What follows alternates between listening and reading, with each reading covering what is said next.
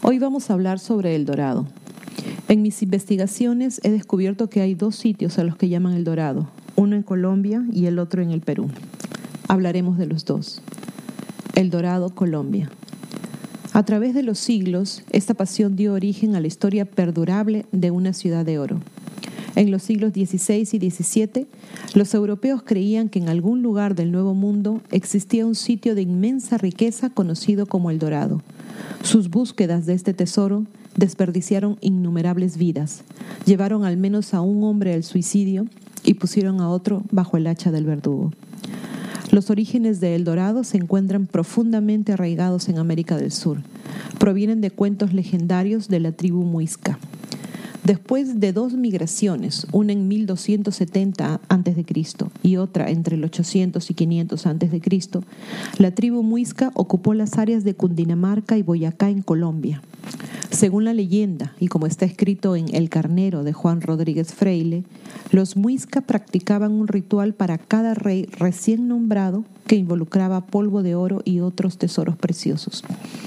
Y como todas las leyendas perdurables, la historia del Dorado contiene algunos restos de verdad. Cuando los exploradores españoles llegaron a América del Sur a principios del siglo XVI, escucharon historias sobre una tribu de nativos en lo alto de las montañas de los Andes en lo que hoy es Colombia. Cuando un nuevo jefe subía al poder, su gobierno comenzaba con una ceremonia en el lago Guatavita, los informes de la ceremonia varían, pero siempre dicen que el nuevo gobernante estaba cubierto de polvo de oro y que se arrojaban joyas preciosas y otras piezas de oro al lago para apaciguar a un dios que vivía bajo el agua.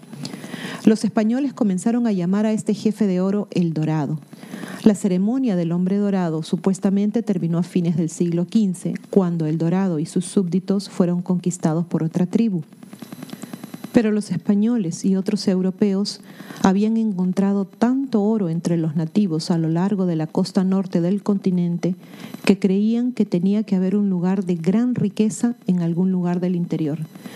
Los españoles Lázaro Fonte y Hernán Pérez de Quesada no encontraron el dorado, pero sí encontraron el lago Guatavita e intentaron drenarlo en 1545. Bajaron su nivel lo suficiente como para encontrar cientos de piezas de oro a lo largo del borde del lago, pero el presunto fabuloso tesoro en las aguas más profundas estaba fuera de su alcance.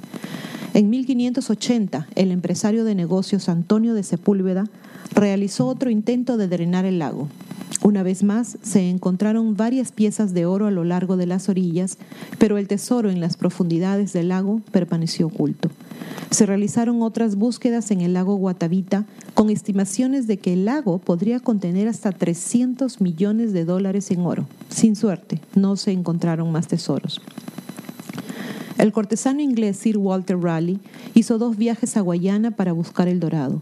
Durante su segundo viaje, en 1617, envió a su hijo Watt Raleigh con una expedición por el Orinoco, por el río Orinoco, que cubre 880 mil kilómetros cuadrados o 340 mil millas cuadradas, con un 76.3% en Venezuela y el resto en Colombia.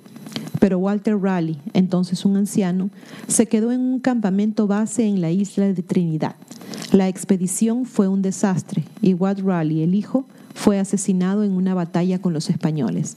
Raleigh regresó a Inglaterra, donde el rey James ordenó que lo decapitaran por, entre otras cosas, desobedecer las órdenes de evitar conflictos con los españoles. Todas las búsquedas se detuvieron cuando el gobierno colombiano declaró el lago como área protegida en 1965. Paititi, El Dorado, Perú. Paititi habría sido una ciudad inmensa que estaría enterrada en algún lugar de la selva amazónica del Perú. Es una ciudad que se buscó en toda América del Sur, pero desde hace unos 50 años la investigación se centró en el sureste del Perú, en la Amazonía peruana lo que parece lógico porque Paititi está ligado al imperio inca y el Perú moderno constituye lo que fue el centro de este imperio, el Tahuantinsuyo.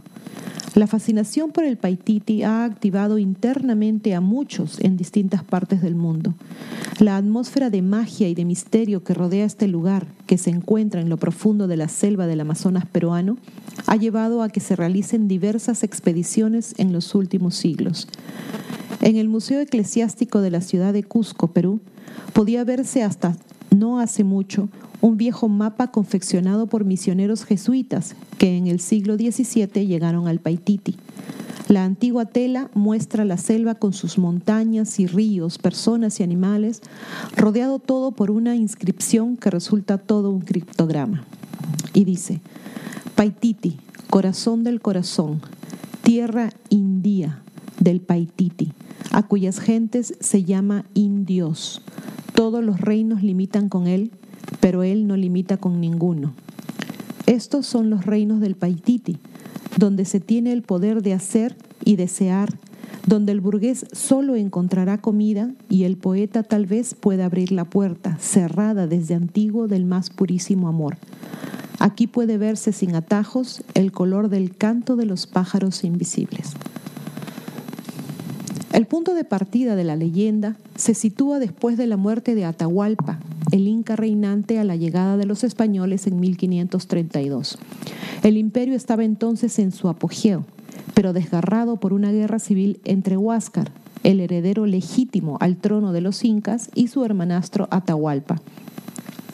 Es entonces que aparece Francisco Pizarro, y este, aprovechando el estado de guerra civil en que se encontraba el imperio, captura a Atahualpa. Prisionero de los españoles, el Inca propone, a cambio de su libertad, el pago de un fabuloso tesoro. Se compromete a llenar de oro la sala del palacio donde se encontraba, hasta la altura de su mano levantada, y a llenar de plata otras dos salas similares. Y todo esto en un mes. Pizarro, que quedó deslumbrado por la riqueza del Perú, acepta obviamente la oferta. Los comentaristas de esa época hablan de verdaderas montañas de oro.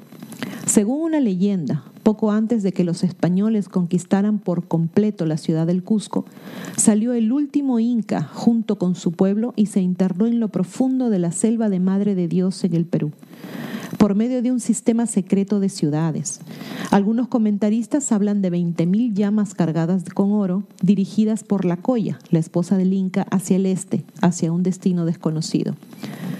Pero antes de su huida, los incas habían tomado sus más sagrados objetos dorados con ellos. Uno de estos era el famoso disco solar, el punchao, que antes se encontraba en la sala principal de Coricancha, el muro de oro, el gran templo del Cusco. De unos cuatro metros de altura, este ídolo antropomorfo representa a Inti, el dios sol. Se dice que constaba de los corazones pulverizados de los emperadores incas.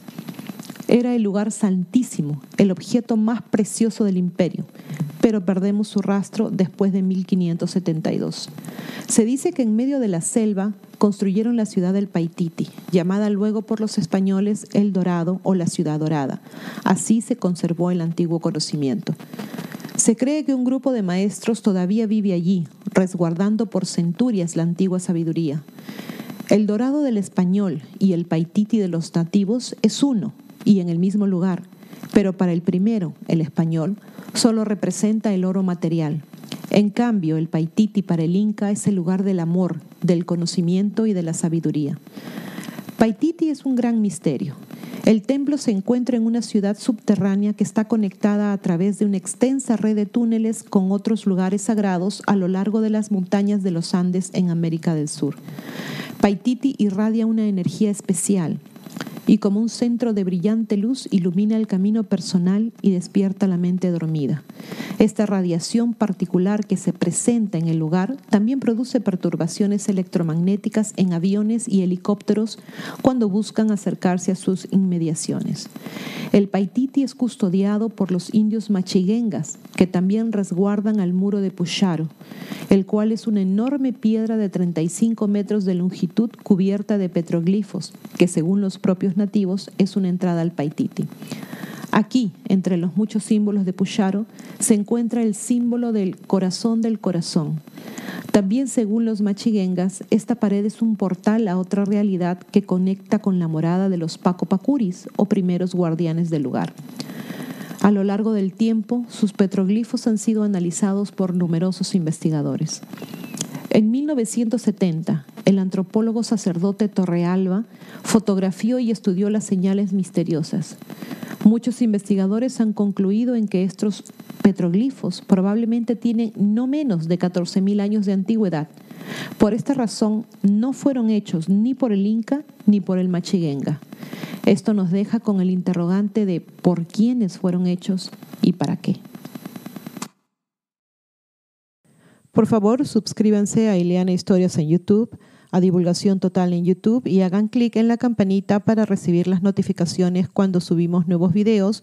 Pongan sus pulgares arriba, hagan like y compartan los videos. Tampoco se olviden de seguir a Divulgación Total en Facebook, en Twitter y en divulgaciontotal.com. A pensar bonito.